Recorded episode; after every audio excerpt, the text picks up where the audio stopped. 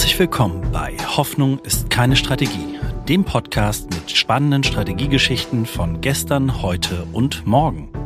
Mein Name ist Christian Underwood und im Gespräch mit echten Strategiemacherinnen wollen wir den Mythos Strategie entzaubern und aufzeigen, wie ihr mit strategischer Arbeit in diesen volatilen Zeiten gewinnen könnt.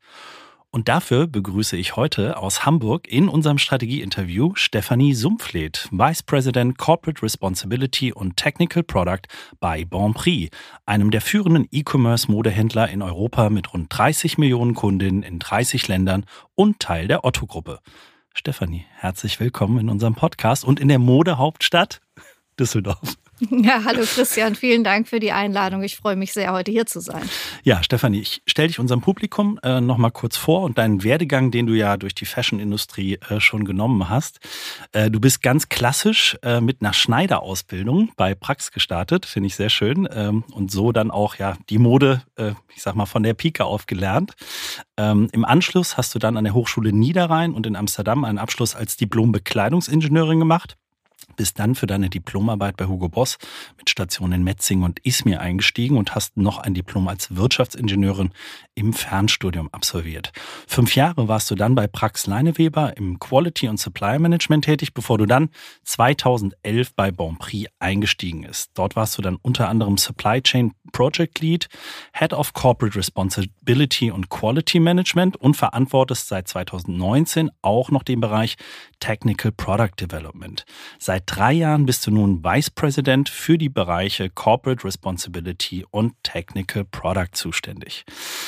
Was das alles heißt und was das ganz konkret bedeutet, das äh, werden wir in unserem Podcast heute ein bisschen besprechen. Ähm, aber Stefanie, vielleicht für unsere Hörer zum Anfang, jetzt haben wir dich ein bisschen vorgestellt. Bon Prix, der Name, glaube ich, sagt vielen erstmal was. Also da connectet man, die Marke ist bekannt. Ähm, aber vielleicht erklärst du uns nochmal, wofür Bonprix wirklich steht und welche Bedeutung auch Bonprix im Markt hat ähm, und gibst uns einen kurzen Überblick. Ja, sehr gerne. Ähm, ja, du hast ja schon ein bisschen was gesagt. Also Bonprix ist ein Unternehmen für Fashion und auch äh, Living-Sortimente. Wir erreichen, wie du sagtest, 30 Millionen äh, Kundinnen in äh, über 25 Ländern, vor allem in Europa. Wir ähm, bieten fast ausschließlich unser eigenes Sortiment an, mhm. sind also vertikale Modemarke. Und äh, da wir vor allem online unterwegs sind, ähm, erreichen wir mit den in 21 äh, fast zwei Milliarden Umsatz den Status als äh, drittgrößter Online-Fashion-Anbieter in Deutschland. Okay, das ist eine Ansage. Ich glaube, wenn wir jetzt mal so eine Umfrage gemacht hätten, wäre das vielleicht, ne, so Zalando wäre jedem jedem sofort eingefallen. Äh, aber ich glaube, ihr wart auch noch ein bisschen früher. Von daher äh, ist, das, ist das sehr schön und gut nochmal zu wissen. Ja. Ähm, euer Aufsichtsratsvorsitzender, also der Aufsichtsratsvorsitzende der Otto-Gruppe, Professor Dr. Michael Otto, hat zu seinem 80. Geburtstag, der gerade war, äh, ein Buch veröffentlicht, nämlich die Michael-Otto-Methode. Warum sage ich das? Darin beschreibt er unter anderem, wie er sich seit mehr als drei Jahrzehnten für die Verankerung sozialer und ökologischer Standards in der Lieferkette seiner Unternehmen einsetzt und dass Deutschland eine führende äh, Vorbildfunktion in der Welt einnehmen sollte, wenn es um die ökologische Transformation der Wirtschaft geht. Wie wirkt sich denn das bei euch als Teil der Otto-Gruppe bei Bonprix konkret auf eure Nachhaltigkeitsanstrengungen aus? Ja, das ist ähm, eine gute Frage und auf jeden Fall hat Michael Otto unser Nachhaltigkeitsengagement, nicht nur das, aber ähm, über das sprechen wir ja heute, ähm, auf jeden Fall bis heute auch geprägt. Mhm.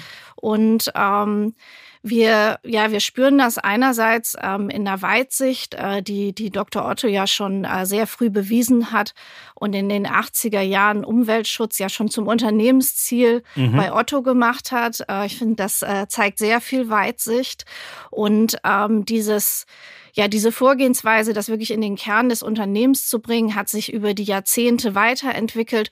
Und auch heute verfolgen wir als äh, Unternehmen der Otto Group eben auch eine gruppenweite Nachhaltigkeitsstrategie. Mhm. Wenn ich jetzt äh, in, im weiteren Podcast von CR spreche, dann meine ich Corporate Responsibility. Ja, wir, wir kürzen danke. das äh, sehr häufig ab. Insofern finde ich ganz gut, das einmal einzuführen. Und ähm, es ist aber eben nicht nur das, was, äh, was Michael Otto im Kontext ähm, der Unternehmensstrategie Strategie tut, sondern ähm, er engagiert sich mit seinen Stiftungen ja auch sehr stark äh, gesellschaftlich. Mhm. Und ähm, ich finde es ganz spannend, dass das manchmal auch so zusammenkommt. Ich erinnere mich da sehr gerne an eine Reise, die ich 2017 machen durfte nach Uganda. Mhm. Wahrscheinlich die für mich eindrücklichste Reise meiner beruflichen Laufbahn. Ich war dort nämlich unterwegs auf den Spuren von Cotton Made in Africa. Okay. Eine Initiative, ähm, die Michael Otto gegründet hat um den äh, Kleinbauern in der Subsahara-Afrika-Region ähm, zu helfen, von, vom Baumwollanbau zu mhm. leben und gleichzeitig auch ökologische Aspekte mit einzubeziehen. Und in Uganda durfte ich mir das eben anschauen und habe auch die Menschen kennengelernt, die genau von diesem mhm. Engagement profitieren. Und wir haben dort äh, eine ja, Supply Chain aufgebaut, so unter dem Motto From Field to Fashion. Das heißt, wir haben in Uganda dann aus der afrikanischen Baumwolle T-Shirts äh, produzieren mhm. lassen, die wir so dann auch unseren Kunden bis heute anbieten. Und ich finde, das ist ein sehr, sehr schönes mhm. Beispiel, äh, wie Michael Otto eben einerseits sich gesellschaftlich engagiert und auch investiert, das aber auch verbindet mit äh, Unternehmertum. Denn äh, wir als Otto-Gruppenunternehmen, aber nicht nur wir, viele andere Unternehmen nutzen auch die Cotton Made in Africa Baumwolle mhm. und so eben auch diesen Nachfrageimpuls auch aus einem Wirtschaftsunternehmen heraus äh, zu generieren. Und äh, das finde ich ist ein sehr, sehr schönes Beispiel, wo beides mhm. zusammenkommt und wo man eben auch sieht, was für ein Riesen-Impact gemacht wird, eben in dem Fall auch für die Menschen dort vor Ort. Ja, absolut. Ne? Bei 30 Millionen äh, Kundinnen, die ihr habt, da sind das ja mal so ein paar Teile, die da über den virtuellen Ladentresen gehen. Äh, genau, und bei uns eben auch so, ähm, also quasi jedes zweite Produkt bei uns enthält Baumwolle. Mhm. Und ähm, bei ja, okay. ungefähr 80 Millionen Teilen, die wir so verkaufen im Jahr, kommt da auch ein bisschen was zusammen. Absolut, das, äh, das nenne ich wirklich Impact. Und ich sag mal so, die Geschichte, die du jetzt erzählt hast, das sind Geschichten, die hätte man jetzt vielleicht nicht bei Bon Prix vermutet. Also ich zumindest mal nicht, als ich das, äh, als wir das erste Mal Kontakt hatten äh, in unserer Zusammenarbeit, sondern ne, da, da, da fallen mir zuerst mal andere Marken ein, wenn ich an nachhaltige Mode denke. Ne? Und ähm, aber deshalb auch die Frage, wie rechnet sich denn das Nachhaltigkeitsthema bei euch mit der aktuellen Positionierung im Markt? Schätzen es die Kunden? Also fragen die das auch wirklich nach? Und warum investiert ihr dann da auch so massiv rein? Denn es ist ein Riesenaufwand, den ihr da ja wirklich betreibt. Ne? Ja, das ist richtig und das tun wir ja auch mittlerweile seit ja seit vielen Jahren. Einerseits natürlich aus einer Überzeugung und wir haben auch schon drüber gesprochen. Nachhaltigkeit ist in der DNA der Otto-Gruppe ganz äh, wichtig mhm. verankert. Ähm, aber wir tun das eben nicht nur aus einer reinen Überzeugung, sondern auch aus der Überzeugung heraus, äh, dass das äh, dass Nachhaltigkeit für die Modeindustrie eben auch ein ganz wichtiger Zukunftsfaktor ist. Die Otto-Gruppe gibt äh, ähm, jedes Jahr eine, eine Studie zum, zum ethischen Konsum in Auftrag. Mhm. Und da haben wir jetzt auch die Ergebnisse gesehen. Und ähm, man sieht eben, dass diese Sensibilität äh, der Kundinnen äh, für die Auswirkungen ihres Konsums eben mhm. auf Umwelt und Klima, das steigt immer deutlicher. Und was ich ganz interessant fand äh, in diesem Jahr, dass wir sehen, dass äh, die Kunden sich selber ein bisschen stärker in der Verantwortung sehen als okay. noch in der Vergangenheit. Mhm. aber eben auch ganz stark äh, die Unternehmen und auch erwarten, dass Unternehmen wirklich Maßnahmen ergreifen, mhm. ähm, vor allem auch zum Thema Klimaschutz.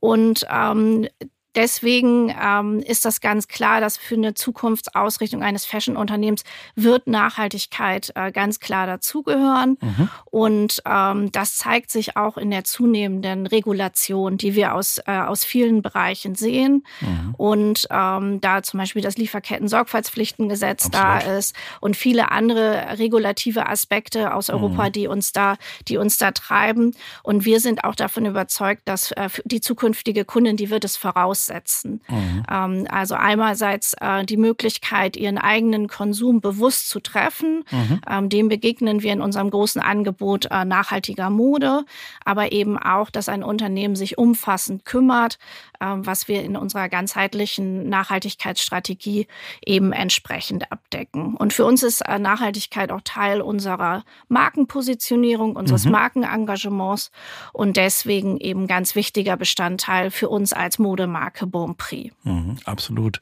Jetzt bist du, glaube ich, bei Bonprix ähm, sehr früh mit dem Thema Nachhaltigkeit ja gestartet. Ähm, da war der Bereich auch noch nicht so groß. Da existierte der Bereich auch im Zweifel noch gar nicht. Also äh, du hast es praktisch mit losgetreten.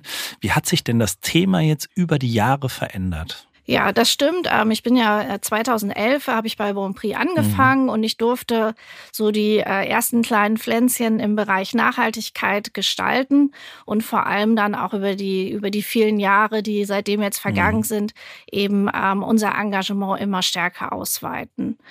Was es damals schon gab, waren zum Beispiel Auditprogramme für mhm. unsere Fabriken, okay. ähm, die wir damals auch schon sehr konsequent ähm, umgesetzt haben und ja, erste kleinere Ziele, ähm, mhm. die, die damals eher, also die damals aus der Otto-Gruppe äh, vorgegeben waren und die wir entsprechend ähm, als Bon Prix dann auch äh, umsetzen äh, durften. Mhm. Und ähm, das ja, war, ist ein spannender Weg. Wir haben jetzt schon ein paar Mal so über die, die Otto-Gruppe als auch äh, Treiber mhm. gesehen. Und das hat sich aber in den, in den Jahren, in denen ich jetzt dabei bin, sehr stark verändert. Mhm. Wir haben ähm, in 2017 unsere erste Bon Prix Nachhaltigkeitsstrategie mhm. verabschiedet ähm, und ähm, in den Folgejahren auch umgesetzt. Und ähm, seit 2021 verfolgen wir unsere heutige Strategie, wo wir eben mit einem ähm, ja durchaus sehr ambitionierten Ansatz, der passend ist zum Bon Prix Geschäftsmodell, unterwegs sind. Also wir verfolgen insgesamt 70 verschiedene Nachhaltigkeitsziele innerhalb unserer Strategie Positive Choice mhm. und den globalen Anspruch bis 2030 ausschließlich nachhaltigere Produkte anzubieten, ähm, unsere Lieferkette komplett transparent zu machen. Mhm und in unseren Operations klimaneutral zu sein, also ein, umfassender Ansatz, mhm. der zu unserem Geschäftsmodell als vertikale Modemarke passt. So das vielleicht mal so ein bisschen die, die, der strategische Überbau. Ja, Wir sprechen ja, ja in einem Strategie-Podcast heute.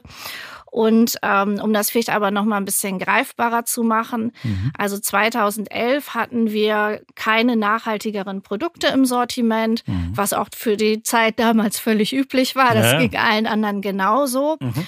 Und ähm, heute haben wir über 60 Prozent nachhaltigere Fasern im Angebot und und äh, beschäftigen uns gerade auch sehr intensiv äh, mit der Frage eine, von kreislauffähigen Sortimenten. Mhm. Also wir haben Cradle. Ist bei, den, ist bei den 80 Millionen Produkten, die ihr habt, natürlich auch ein Thema, ne? Absolut, ja, absolut. Ja. Äh, mhm. wichtiges Thema, äh, Kreislaufwirtschaft. Und ähm, wir haben zum Beispiel äh, Produkte nach der Cradle-to-Cradle-Zertifizierung, also mhm. dem höchsten Anspruch im, im Textilsortiment, ähm, im Angebot.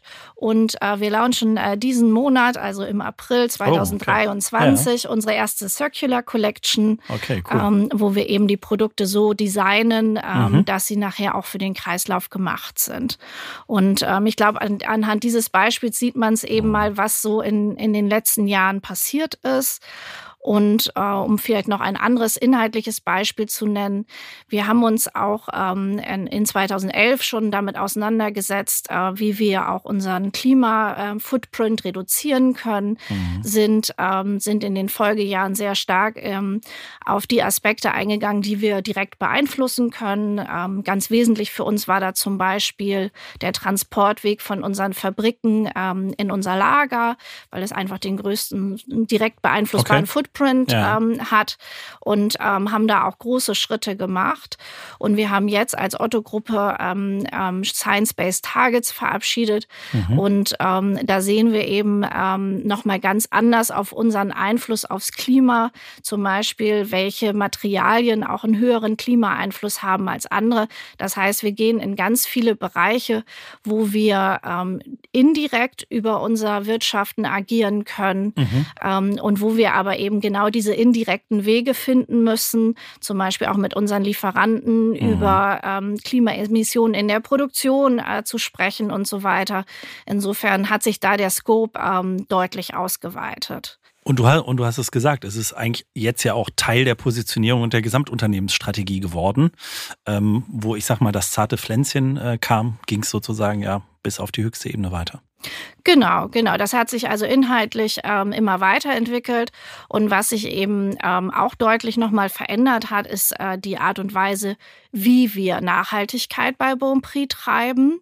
Und ähm, also was man da ganz klar sagen kann, was sich stetig weiterentwickelt hat, ist, dass die Einbindung von immer mehr Bereichen und KollegInnen, die, ähm, die heute auch autark und eigeninitiativ an Nachhaltigkeit mitarbeiten und ähm, auch ähm, diese stetige Verankerung in unserem Kerngeschäft. Das ist also für jemanden, mhm. der Lieferanten auswählt, auch dazugehört, Nachhaltigkeitskriterien ähm, ganz normal äh, mhm. mit in, ähm, in die Entscheidung einzubeziehen. Und da war es zum Beispiel für uns ein ganz wichtiger Meilenstein, in der Lieferantenbewertung auch mhm. Nachhaltigkeitskriterien mhm. mit einem durchaus sehr relevanten Anteil zu integrieren. Okay. Also nicht nur Preis? Genau, nicht nur mhm. Preis, nicht nur Geschwindigkeit, nicht mhm. nur Qualität, ne, wobei Qualität natürlich auch viel mit Nachhaltigkeit zu tun hat, aber eben auch ganz bewusst Aspekte wie Anteil nachhaltiger Materialien, mhm. ähm, Auditergebnisse und so weiter. Und ähm, das ist eben ein gutes Beispiel dafür, wie man Nachhaltigkeit auch im Kerngeschäft gut verankern kann. Und ja, Zusammenarbeit ist key, würde ich sagen. Mhm. Ähm, wir haben auch, äh, wir sind Mitglied in verschiedenen Brancheninitiativen, weil wir alle die gleichen Herausforderungen haben und es ganz wichtig ist, dass auch äh, diesen Herausforderungen gemeinsam zu begegnen mhm. ähm, und das kein, kein absolutes Konkurrenzthema sein sollte, sondern der Sache willen eben äh, kooperativ ähm, an den Herausforderungen gearbeitet werden mhm. sollte. Das Ganze anzugehen. Jetzt, jetzt klingt das ja nach einer irren Komplexität auch äh, muss man sagen. Ne? Also das vom, von der Lieferantenauswahl über alle Materialien, über die Fasern. Also wie viele Leute beschäftigen sich bei euch denn mit diesem Thema? Ja, das ist eine gute Frage, wo ich jetzt gar keine konkrete Zahl äh, im Kopf habe. Ich kann dir aber sagen, was meine Vision wäre. Ja, gerne. Wir sind international 3700 MitarbeiterInnen bei Bonprix. Ja. Und ähm, ähm, das ist definitiv ähm, mein Ziel, mhm. ähm, dass jede, jeder äh, dieser KollegInnen ähm, ganz aktiv am Thema Nachhaltigkeit mitarbeitet. Mhm. Wir sind auf einem sehr guten Weg. Äh, wir forcieren das auch ganz bewusst. Äh, wir haben zum Beispiel Beispiel auch eine Initiative und eine, sogar eine Position für das Thema Empowered Employees, mhm. ähm, womit wir eben diesen, diesen Aspekt auch weiter vorantreiben wollen. Ja, sehr schön. Jetzt haben wir, haben wir sehr stark ja einmal das äh, Corporate Responsibility in deinem Titel äh, beleuchtet. Und ich glaube, das ist sehr, sehr wichtig und äh, massiv relevant, insbesondere da, ja, ich sag mal, die Fashion-Branche und insbesondere dann noch der E-Commerce da auch stark unter Druck steht äh, vor dem Hintergrund der, der, der, der Klimaziele, die wir ja erreichen wollen, weil ihr einfach ja einen wahnsinnig großen Anteil daran habt, äh, an Produkten, die ihr jedes Jahr da raushaut und als drittgrößter ähm, jetzt hier an der Stelle auch eine wesentliche Rolle spielt. Wenn wir jetzt einfach mal ein bisschen nochmal in die Zukunft schauen, oder auch, ähm, jetzt haben wir gerade schon über Mitarbeiter gesprochen, wenn wir an die Zukunft denken, eine resiliente Aufstellung zu haben. Und äh, darauf hat das ja auch massive Auswirkungen, diese ganze Thematik auf die eigene Organisation. Bei euch insbesondere ja auch dann, du hast es eben gesagt, Qualität. Denn Qualität spielt auch eine ganz wesentliche, eine ganz wesentliche Rolle bei Nachhaltigkeit. Wie geht ihr da konkret vor, um diese Resilienz in der Aufstellung eurer Organisation auch abbilden zu können? Ja, ähm, du sprichst wahrscheinlich unsere Aktivitäten an, unsere Produktentwicklung zu digitalisieren. Mhm, genau. Und ähm, das, ist, ähm, das ist eine ganz wichtige Initiative für Bonprix, also für meinen Bereich, aber mhm. nicht nur, sondern da arbeiten wir auch sehr intensiv zum Beispiel mit, unseren, mit unserem Product Management mhm. zusammen, mhm. die, ähm, die ja erstmal die ähm, Kreativität der Produkte ähm, für uns vorgeben. Und wir sind aktuell dabei, unseren kompletten äh, Produktentwicklungsprozess, das heißt von der Idee bis zur Produktionsfreigabe, ähm, zu digitalisieren. Mhm. Und ähm, das ist durchaus eine komplexe Aufgabe, weil wir in der Fashionbranche einen lange etablierten Prozess haben, in dem ja eine sozusagen Designvorgabe von einem Unternehmen kommt, also in dem Fall von uns und mhm. unsere Lieferanten auf dieser Basis, also kriegen eine Skizze über ein Produkt und auch eine Fertigmaßtabelle mhm. für die verschiedenen Größen von uns geliefert und äh, nähen auf dieser Basis Basis ein Muster, das sie uns bereitstellen mhm. und auf dem wir dann sagen, Mensch, ist das jetzt eigentlich das Produkt, was wir sowohl optisch okay. als auch von unserer Passform, von der mhm. Verarbeitung, mhm. vom, vom Stoff so haben möchten. Das ist der Prozess, den, den wir lange so verfolgt haben, mhm. wir wie viele andere Unternehmen auch. Und in den letzten Jahren hat sich, äh, da, hat sich da, haben sich da neue Möglichkeiten ergeben, mhm. Produkte in 3D komplett digital zu entwickeln.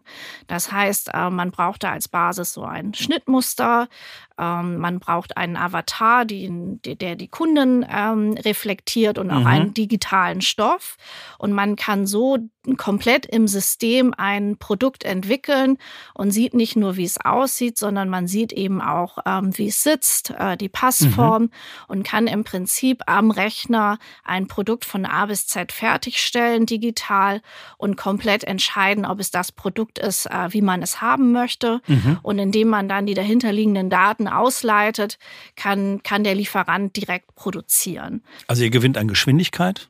Auf jeden Fall. Genau. Ja. Ähm, wir gewinnen auf diesem Weg äh, an Geschwindigkeit, weil wir uns eben diese ganzen Schleifen und auch äh, ja, Nähprozesse, Transportwege ja. und so weiter sparen. Mhm. Das heißt, im Prinzip kann man heute in einem Tag ein Produkt komplett abbilden, was vorher okay. ähm, dann Wochen gedauert hat in mhm. dem alten Prozess. Und äh, das ist natürlich ein riesen Benefit. Ähm, wir können aber auch gegenüber unserer bisherigen Vorgehensweise unser Produkt noch besser kontrollieren und steuern. Das okay. heißt also auch in Bezug auf äh, Passform haben wir auch Möglichkeiten einerseits ja die Konsistenz noch einmal stärker zu erhöhen mhm. und Veränderungen, indem wenn wir zum Beispiel neue Silhouetten einführen wollen, eben über den digitalen Prozess noch mal ähm, ja viel schneller auch einführen und ähm, und äh, modisch aktuell da unterwegs sein mhm. und ähm, wir sind auch, ähm, das ist nochmal so ein schöner Schwenk wieder, zum Beispiel nach Uganda. Wir sind ja in vielen, ähm, vielen Märkten unterwegs, wo es eine sehr etablierte Modeindustrie gibt. Mhm. Ähm, es gibt aber eben auch immer Märkte, die noch nicht so weit entwickelt sind. Und dieser gesamte Produktentwicklungsprozess ist durchaus eine Hürde, wenn man mit neuen Lieferanten zusammenarbeitet. Okay. Und wenn ich jetzt ähm, zum Beispiel an, an, an afrikanische Länder denke, wo ähm, das noch nicht so etabliert ist, dann könnte ich diesem, diesen Lieferanten heute viel mehr helfen, mm, weil, okay. weil ich eben auch mehr Aufgaben schon selber, also wir mehr Aufgaben Erledigt übernehmen haben, bei Durch die Digitalisierung. Mhm. Genau, weil wir eben das Produkt halt fertig entwickelt haben. Ja, okay. Verstehe. Und, ähm, und dann eben in dem Sinne äh, direkt in die Produktion eingestiegen werden kann. Mhm. Auch das finde ich ist einfach ein schöner Vorteil, ähm, der uns an der Stelle hilft. Und durch die Geschwindigkeit sind wir natürlich auch in der Lage, Produkte schneller an den Markt zu bringen. Mhm. Und wenn wir da nochmal wieder den Schwenk machen in Richtung Nachhaltigkeit, ähm, wir wissen zu dem Zeitpunkt vielleicht auch schon besser, was, was unsere Kunden für Produkte von uns haben wollen und sind dann mhm. treffsicherer. Mhm. Ähm, und äh, ja, wir nähen natürlich auch viel weniger Muster und ähm, sparen uns Transportwege. Insofern ist auch das ähm, ein schönes Beispiel für ja. Nachhaltigkeit in unserem Kerngeschäft. Ja. Den Punkt mit den Mustern, den würde ich gerne aufgreifen. Und ähm, weil das macht ja, jetzt haben wir ja Leute bei euch, die machen das nicht erst seit gestern und du hast auch eine Schneiderausbildung gemacht. Äh, das heißt, das hat was mit Anfassen zu tun, ne? mit, mit Stoffen. Und ich glaube, da ist so der, der erste Punkt, wo Leute immer sagen so, wie geht das denn digital? Ich muss das doch anfassen. Das ist doch genauso. Früher haben wir, glaube ich, äh, noch irgendwann gesagt, ja, Mode, die muss ich anfassen. Ich muss sehen, wie das fällt. Und heute bestellen wir es online. Aber jetzt wirklich im Produktionsprozess das zu haben, das ist ja schon eine starke Veränderung für die, für die Menschen, die das früher auch anders gemacht haben. Absolut. Ähm, da sprichst du einen Punkt an, der mir persönlich auch sehr am Herzen liegt, weil wir sind in einer wirklich großen Veränderung mhm. ähm, für die Beteiligten. Und ähm, da ist es eben ganz wichtig, auch diese nicht nur, nicht nur auf Prozesse zu schauen und mhm. zu sagen, das geht ja technisch, ja, also machen wir das jetzt so, mhm. sondern eben auch zu schauen, wie ähm, können wir unsere Mitarbeitenden auch bestmöglich mitnehmen, wie können wir den Prozess auch so oder diesen Veränderungsprozess so gestalten, dass, ähm, dass eben diese, diese Veränderung in Schritten gemacht wird, man sich auch langsam rantasten kann an die, an die neuen Möglichkeiten und an mhm. diese veränderte Arbeitsweise. Mhm. Und ähm, ja, das ist auf jeden Fall ist das eine große Veränderung. Wir sehen auch, dass das ähm, bei Mitarbeitenden auch ganz viel ja, Motivation und Freude auslöst, wirklich auch an, an einer Bewegung bei Bonprix zu arbeiten, mhm. wo wir im Markt sehr weit fortgeschritten sind ähm, mhm. und in bestimmten Bereichen auch als Vorreiter unterwegs sind. Und ähm, insofern ist das, äh, sind das verschiedene Aspekte, die, die da wichtig sind. Und wichtig ist aus meiner Sicht auf jeden Fall, dass, ähm, dass man diese Veränderung einbettet in, ein, in, eine, in einen Veränderungsprozess, in einen Organisationsentwicklungsprozess, mhm. der eben auch diese, diese Veränderungen, den Veränderungen eben auch ähm, Rechnung trägt, mhm. weil sich natürlich auch an, an den Jobprofilen Dinge verändern und so weiter. Und mhm. ähm, das tun wir aber. Wir sind da sehr, ähm, sehr lange auch schon dabei, genau diese Aspekte äh, mit zu betrachten und ähm, alle KollegInnen ähm, auf dem Weg gut mitzunehmen. mitzunehmen. Mhm. Und ähm, das kann ich nur so bestätigen, dass das eben ganz, ganz wichtig ist. Und am Ende des Tages, aus meiner Sicht, ist das der Erfolgsfaktor, mhm. dass nämlich die, die Personen, die beteiligt sind, ähm, ja, die neuen Dinge verstehen, annehmen ähm, und eben auch Freude für diese Veränderung empfinden. Ja, und dafür brauchen die Klarheit, dafür brauchen die Perspektive. Von daher äh, hatte ich ja die Freude, mit dir und deinem Team auch ähm, am Strategy Frame ein bisschen damit äh, mitarbeiten zu dürfen. Und äh, vielleicht auch noch ein kleiner Shoutout. Der Martin von 55 Birch Street, der hat uns äh, ja hier zusammengebracht äh, an der Stelle. Also danke Martin nochmal an der Stelle. Ähm, und das finde ich einfach sehr, sehr spannend, weil ihr es wirklich konsequent von der Strategie, die ihr habt und der Verankerung in der gesamten Positionierung runterbrecht bis auf den einzelnen Mitarbeiter, bis auf euer Produkt in der Digitalisierung, in der Qualität und in der Nachhaltigkeit. Und das Ganze, äh, es hört sich nicht nur komplex an, weil so viel ist, es ist auch wahnsinnig komplex und da wirklich den Überblick zu behalten weil ihr müsst ja auch wahnsinnig, also ich habe ja mit äh, vielen Kolleginnen bei dir auch gesprochen, die sind auch so in den Details, also die kennen nicht nur die ganz großen Themen, sondern die können das bis zum kleinsten runterdeklinieren, weil sie es müssen, weil am Ende des Tages muss da ein Produkt beim Kunden ankommen und es muss alles stimmen in der gesamten Kette. Und das, äh, wenn ich das nochmal sagen darf, hat mich auch ein bisschen beeindruckt äh, an der Stelle. Von daher finde ich das sehr schön, dass du das heute hier mit allen teilst. Ja, ich bin tatsächlich auch sehr stolz auf mein, mhm. auf mein Team und die KollegInnen, ähm, ja, die auch diesen diesen Weg, ne, wie du sagst, das sind komplexe Herausforderungen, sind viele Veränderungen mhm. und wir gehen den Weg äh, ja mit viel Vision von der Zukunft, mhm. ähm, aber eben auch mit, mit Spaß, äh, mit Spaß an ja, dieser Veränderung und äh, Energie und äh, da bin ich auch äh, ja sehr happy, ein Team zu haben, mhm. dass das auch genauso äh, gerne mit mir geht. Ja, sehr schön. Jetzt sind wir eigentlich schon am Ende des, äh, der Podcast-Folge und zum Abschluss wünschen sich unsere Hörerinnen immer noch einen konkreten Ratschlag, liebe Stefanie. Du führst ja jetzt drei sehr doch auch unterschiedliche Teams und ähm, wir haben gerade gemeinsam ja den Prozess durchlaufen. Äh, was würdest du unseren Hörern denn raten, wenn sie einen Strategieprozess starten wollen? Was sind für dich die wesentlichen Erfolgsfaktoren? Ja, ich kann jetzt natürlich nur von meinen Erfahrungen mhm. in unserem Strategieprozess ja. berichten. Und ich glaube, das ist auch wichtig, da immer individuell unterwegs Absolut, zu sein und ja. sich die eigene Realität anzuschauen. Mhm. Bei uns war es ja so, unseren Bereich gab es so gut zwei Jahre, als wir mit dem Strategieprozess äh, begonnen haben. Und ähm, für uns war das der richtige Zeitpunkt, das an dem, in, an dem Zeitpunkt mhm. zu tun, weil wir auch bis dahin äh, Strategien haben, die uns getragen haben. Mhm. Sowohl ähm, unsere CR-Strategie Positive Choice als auch unsere Digitalisierungsstrategie waren ja da. Mhm. Insofern ähm, war es für uns dann auch ähm, erstmal tragfähig, so, ähm, so im Bereich zu starten und eben nach zwei Jahren dann ähm, nochmal in eine ganzheitliche Strategie zu gehen und ähm, auch ganz bewusst ähm, im Rahmen der Bereichsstrategie diese bestehenden Aktivitäten nicht in Frage zu mhm. stellen, mhm. sondern zu sagen, das ist gut, so wie es ist und das mhm. zu integrieren. Also mein Tipp wäre nochmal ganz bewusst, bevor man startet, zu überlegen, was ist da, was soll behalten werden, was mhm. wollen wir in Frage stellen, was aber auch nicht. Mhm.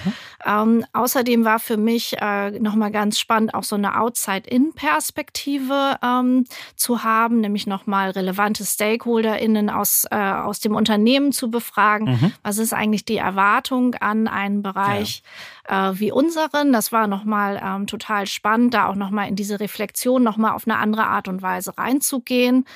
Und ähm, wir haben nicht nur eine neue Strategie entwickelt, sondern uns auch nochmal ganz bewusst über Arbeitsweisen unterhalten. Mhm. Und ähm, das ist, glaube ich, ganz wichtig, dass wenn man ähm, jetzt auch so ein neues Strategiepaket hat, dass man sich auch fragt, sind die Arbeitsweisen, mit denen wir bisher erfolgreich waren, eigentlich mhm. auch noch die richtigen für die mhm. Zukunft? Und äh, wir sind jetzt in eine, wir sind jetzt in eine neue Steuerung gegangen, ganzheitlicher. Ähm, und äh, ich denke, das ist für uns der richtige Weg. Ähm, wir wissen es noch nicht. Ja. Wir werden es sehen, aber wir sind davon überzeugt, dass, äh, dass der Weg, den wir da einschlagen, der richtige ist. Und ich freue mich drauf, dass, das, dass wir das jetzt äh, ja, ähm, in den nächsten Monaten und Jahren sehen. Und äh, ja, auch nochmal an dieser Stelle danke dir ja, vielen Dank. Äh, für die Begleitung im ja, Prozess. Ja, vielen Dank, Stefanie. Äh, erstens fürs Teilen und für den Dank. Mir hat es auch wahnsinnig viel Spaß gemacht. Auch nochmal ein schöner Gruß an dein Team. Ich wünsche euch da sehr viel Erfolg Erfolg und äh, ich bin mir ziemlich sicher, dass ihr den haben werdet, äh, denn ihr seid da nicht nur mit Fleiß, äh, sondern auch mit viel Herz äh, bei der Sache und äh, ich glaube, äh, nur so kann das dann auch gelingen, diese, diese Herausforderungen, vor denen man da so steht, dann auch bewältigen zu können. Vielleicht noch ein Hinweis, denn ähm, die Podcast-Folge wird erscheinen vor unserer Konferenz, den Strategy Summit 23. Äh, der stattfindet im Mai, am 17. Mai an der WHU. Da bist du auch zu Gast im Panel zum Thema Nachhaltigkeit und wie man Nachhaltigkeit in der Unternehmensstrategie verankert. Von daher, wer dich da auch nochmal erleben möchte und nicht nur hier im Podcast, ist herzlich eingeladen, da nochmal Tickets zu buchen auf unserer Website. Wir packen das auch nochmal in die Show Notes. Und von daher, Stefanie, ich sage ganz herzlich Dankeschön, dass du heute aus Hamburg hierher gekommen bist. Ja, danke dir, hat Spaß gemacht. Ciao. Tschüss.